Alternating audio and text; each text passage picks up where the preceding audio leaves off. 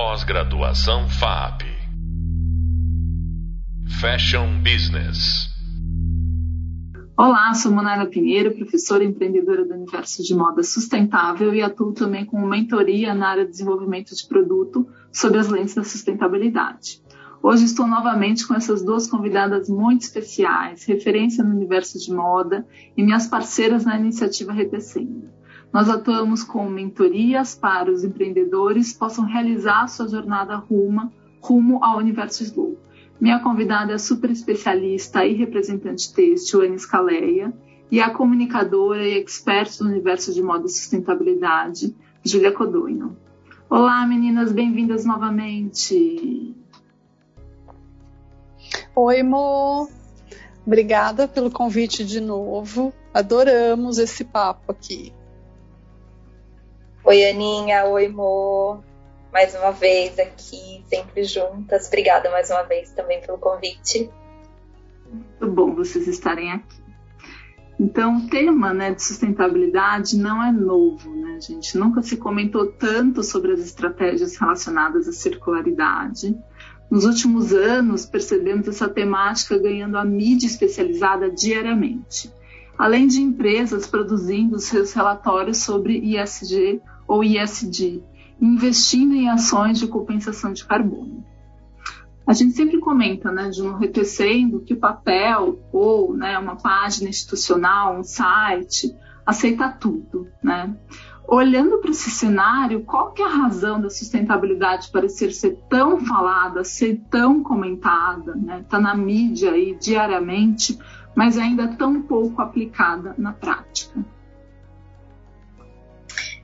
Olha, acho que são muitas questões aí que acabam desdobrando nessa, nesse cenário um pouco caótico aí, né? Que a gente, como você falou, consegue hoje encontrar sustentabilidade desde o corredor da farmácia, do supermercado, enfim, comercial de banco, em tudo ela no pneu do carro, né? É uma loucura. Total, total. Você abre a geladeira, tá ali, ó, uma bandeirinha verde. Uh, acho que são muitas questões, assim, acho que de uma maneira geral, assim, né, de senso comum, eu acho que ainda falta a gente aprofundar efetivamente, né?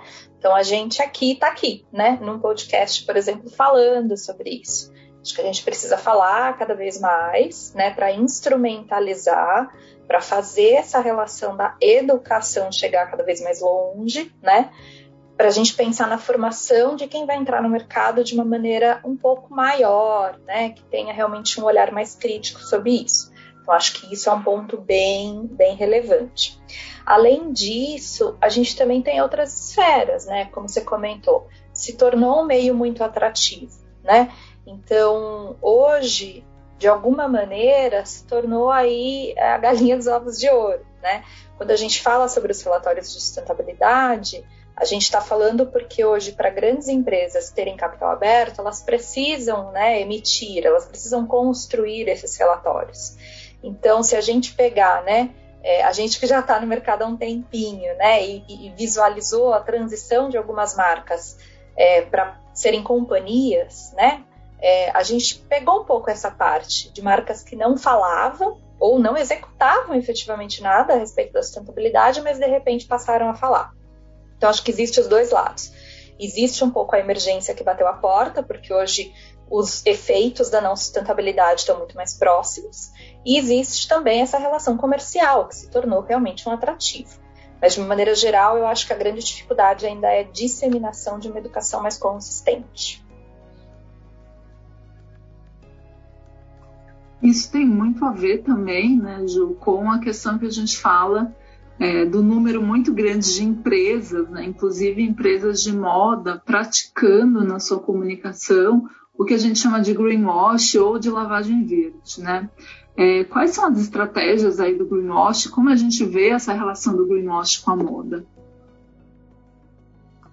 É, hoje a gente percebe algumas manobras aí de mercado, né? A gente tem aí um documento bem especial para quem quiser acessar, que chama Mentira Verde, que ele foi promovido pelo IDEC, ele está disponível de forma gratuita e digital, todo mundo pode entrar e fazer download para elucidar um pouquinho essa questão. que ele tem ali o que ele considera de sete pecados, digamos assim, que a maior parte das marcas fazem. Não é um assunto novo, né? A gente, a minha primeira formação é em publicidade, então lá naquela época a gente já falava sobre essa relação, né? De como a gente constrói algumas narrativas aí para trazer para perto, digamos assim, os consumidores. A gente joga a sujeirinha para debaixo do tapete, né?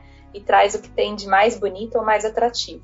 Mas hoje a gente vem falando muito mais sobre isso. E aí, quando a gente fala sobre a sustentabilidade, acaba que vira mesmo esse manto verde, né? As marcas acabam se confundindo.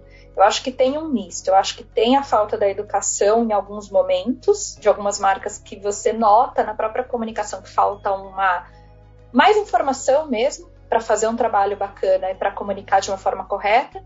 Mas sim, a gente também tem aquelas grandes empresas que vão ludibriando, que vão escolhendo melhores palavras e vão tornando aquela informação verídica. Então, seja a respeito de como é descrito uma matéria-prima, que a Aninha pode falar melhor, seja a respeito do impacto daquele produto depois, enfim, todo o desdobramento. Né? A gente tem aí uma grande marca do Ultra Fast Fashion que, inclusive, está sendo muito questionada exatamente por não ter transparência sobre seus processos. A gente não sabe onde é feito, como é feito, por quem é feito. Então, isso também se trata um pouco ali dessa relação de não sustentabilidade e de greenwashing. Né? Eu não estou transformando aquela minha comunicação de uma maneira revolucionária, efetivamente.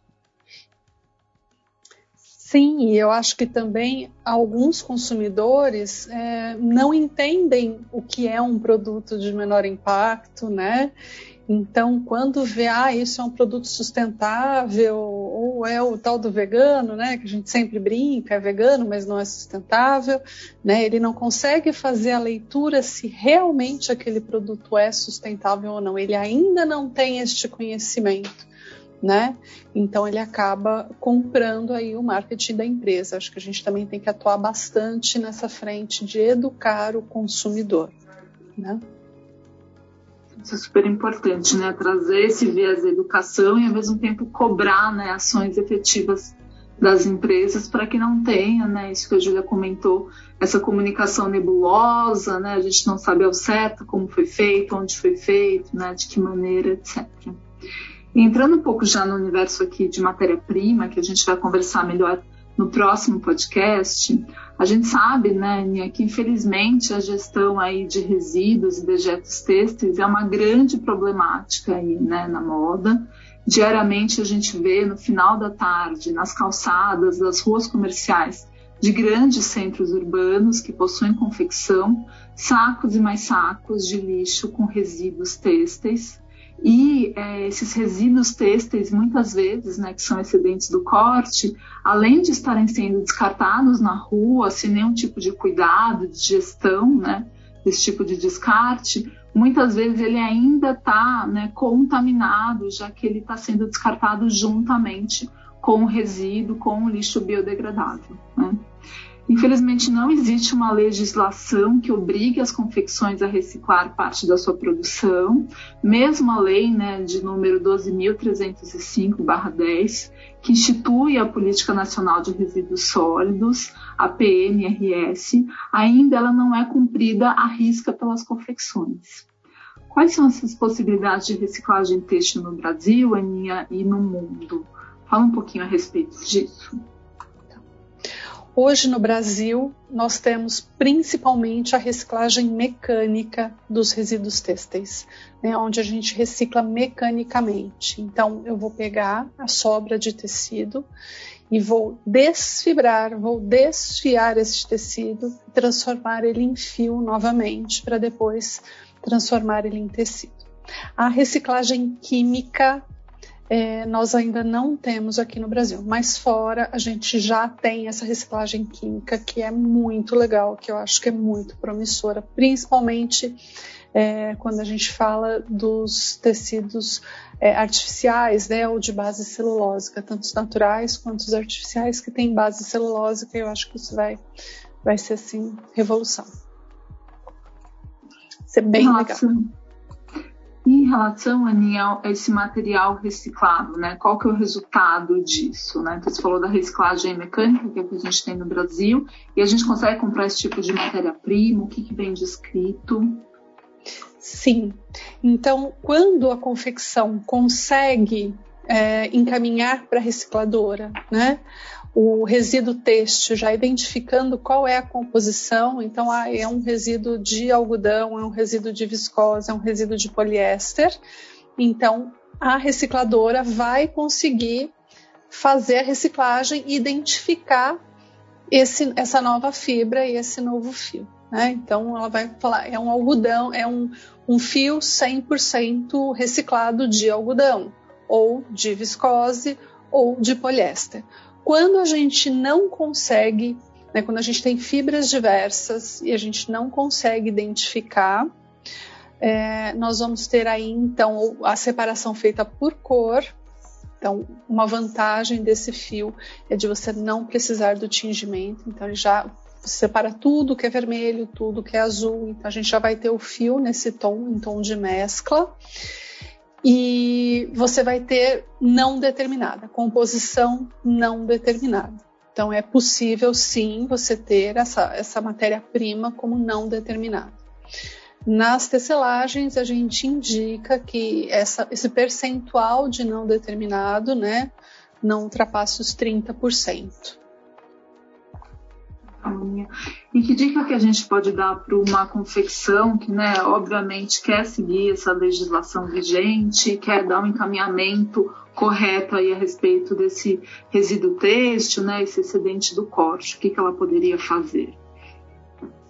Bom, ela pode é, organizar no corte né, a retirada do papel. Né, todo mundo, quando a gente faz um infesto para confecção, a gente usa um molde em cima com o papel. A primeira coisa é a retirada deste papel, né, acondicionar em sacos transparentes, separar né, identificar qual é o tipo de matéria-prima que foi usado e aí sim encaminhar para uma recicladora. Tem algumas recicladoras que inclusive compram este resíduo, quer dizer, ele pode gerar renda ainda para a confecção. Ótimo. E a gente também fala, né, que você pode escolher ou um projeto social, né, ou uma ONG que também utiliza esses pequenos retalhos, né, que esses retalhos podem ser diferentes tamanhos e também desenvolver algo né, é, relacionado à economia solidária também é uma possibilidade. Né?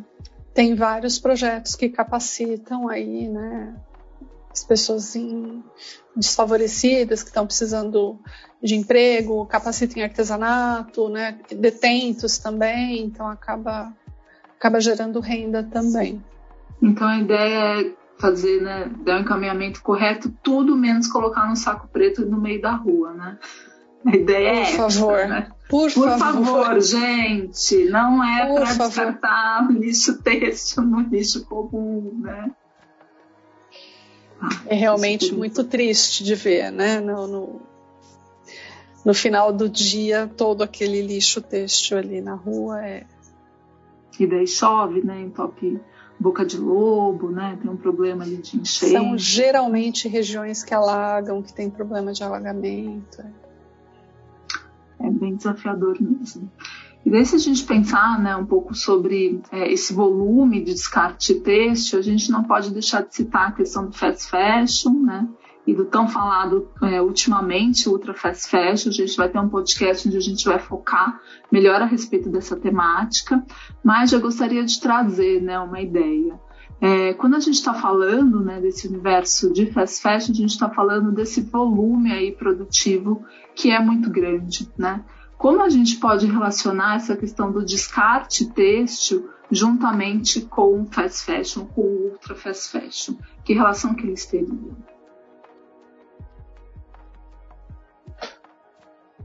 super, né? Assim, tá muito ligado, né? Muito ligado, porque até o próprio consumidor, né? Quando ele compra peças baratas, ele não para para pensar no que ele está comprando, na, na, qualidade do produto, né? Ele também não pensa para descartar, né? Então ele acaba gerando aí um descarte dessas roupas aí muito rápido também, né? Então tá intimamente ligado aí ao, ao consumo e ao descarte, no meu ponto de vista. Complementar, Ju? É, é um condicionamento, né? Muito triste, assim, porque a gente vê esse esvaziamento social mesmo, né? Então a gente conduz aí todas as pessoas unicamente a quem produz e quem consome, né? Então, o ultra fast fashion, ao contrário do que a gente pensa, né, que é para solucionar uma dor aí da sociedade, né, a gente vê muito essa defesa, né, é, que a gente está pensando produtos mais inclusivos, produtos mais acessíveis. Mas será que é isso mesmo, né? Ou será que não é mais uma manobra para que eu possa fazer dinheiro, para que eu possa fazer negócio sobre uma outra, uma outra vertente, né? Em mais um público, né? Então isso é muito importante da gente parar para pensar. É, acho que sem dúvida nenhuma é o que a Aninha comentou, né? Quando a gente está relacionando descarte a esse modelo, principalmente o ultra fast fashion, que é muito mais acelerado, né? Eu tenho um volume maior, tanto para produzir quanto pensando nesse descarte, porque a gente não dá conta de subtrair tudo que é produzido, né? A gente vai encaminhando aí mesmo a um, um, cenário devastador, né? A gente não tem como suprir. E a gente não pode achar, por exemplo, que a própria reciclagem, né, que vem aí é, se, se, restabelecendo, né, vem surgindo aí novas técnicas, melhorias, enfim, ou mesmo o mercado de segunda mão, que está tão em voga, vão dar conta dessa torneira aberta, né? É, é, é, uma coisa que a gente não pode cometer esse erro. É importante a gente refletir sobre isso também. São muitas vertentes aí que a gente precisa trazer para jogo. Tem também né, o desafio, né? Tem uma, uma colega minha que fala muito sobre esse a questão quando a gente faz o descarte de uma roupa, né, num lixo convencional, né, juntamente ali com, com resíduo biodegradável, enquanto a gente está descartando muito além dessa peça, né, mas todos esses atributos, os atributos né, de design, toda a questão né, do trabalho que foi empregado né, para a confecção daquela peça. Então a gente está ali esvaziando né, todos os valores, os atributos que aquele produto tem, né, o quanto isso é grave. Né. E o quanto também as empresas, e daí estou falando das empresas de moda no geral, mas principalmente né, a relação aqui que a gente está, está, está estabelecendo do fast fashion, do ultra fast fashion, o quanto é importante que elas tenham programas de logística reversa, né? Para que os clientes possam encaminhar essas roupas que elas não utilizam mais, né? Que teoricamente tem um potencial de descarte muito grande. Então, para que aquele produto não vire uma batata quente, né? Que o cliente olha e fala, tá, não quero mais, não sei o que fazer com isso, né? Não tenho mais condição para ser encaminhado para uma Quer falar, Aninha? De uma doação, por exemplo. Não, é, então, lembrei disso quando a gente fala, né? É, uma vez eu comentando disso com uma amiga, ela falou: Nossa, mas eu nunca joguei nenhuma roupa no lixo, eu sempre dou as minhas roupas, né? E então a gente passa o problema para o outro, né? Então, quando eu dou, eu passo o problema para o outro. É problema do outro agora aquela roupa que eu não quero mais, né? E como é que o outro vai resolver? Será que o outro é, tem condições, né? E tem essa, essa percepção de que ah, eu não me serve mais, rasgou, tarará, eu vou encaminhar para o desfecho correto, né? Para a reciclagem correta, para o lixo correto, ou eu vou simplesmente jogar no lixo? Né? Então acho que é, essa, isso é muito importante a gente começar a ter essa educação também. Né? Isso é, é, muito importante porque entra naquela questão que a gente fala bastante também, né, no que é para ser uma doação que é consciente, né, não uma transferência apenas de problema, né, eu não quero mais e jogo esse problema nessa batata quente para o outro, né. Então isso é fundamental. Meninas, quero agradecer a presença de mais de vocês. Nesse podcast a gente comentou aí dos desafios de desenvolver produtos sobre, sobre as lentes da sustentabilidade falamos sobre como a sustentabilidade ela é muito comentada, muito falada, mas pouco praticada ainda, e os desafios da reciclagem têxtil, além das definições aí, as possibilidades né, de encaminhamento desse resíduo do fast fashion, do ultra fast fashion, e é, esse tema aí, esses temas estão presentes no Hub Leitura 1 e 2 e na videoaula de número 1. No próximo podcast, a gente vai ter a presença da Ana Scaleia, falando sobre a temática de matéria-prima de menor impacto. Até lá, encontro vocês. Tchau, meninas. Até mais, Mo. Tchau, tchau. Pós-graduação FAP Fashion Business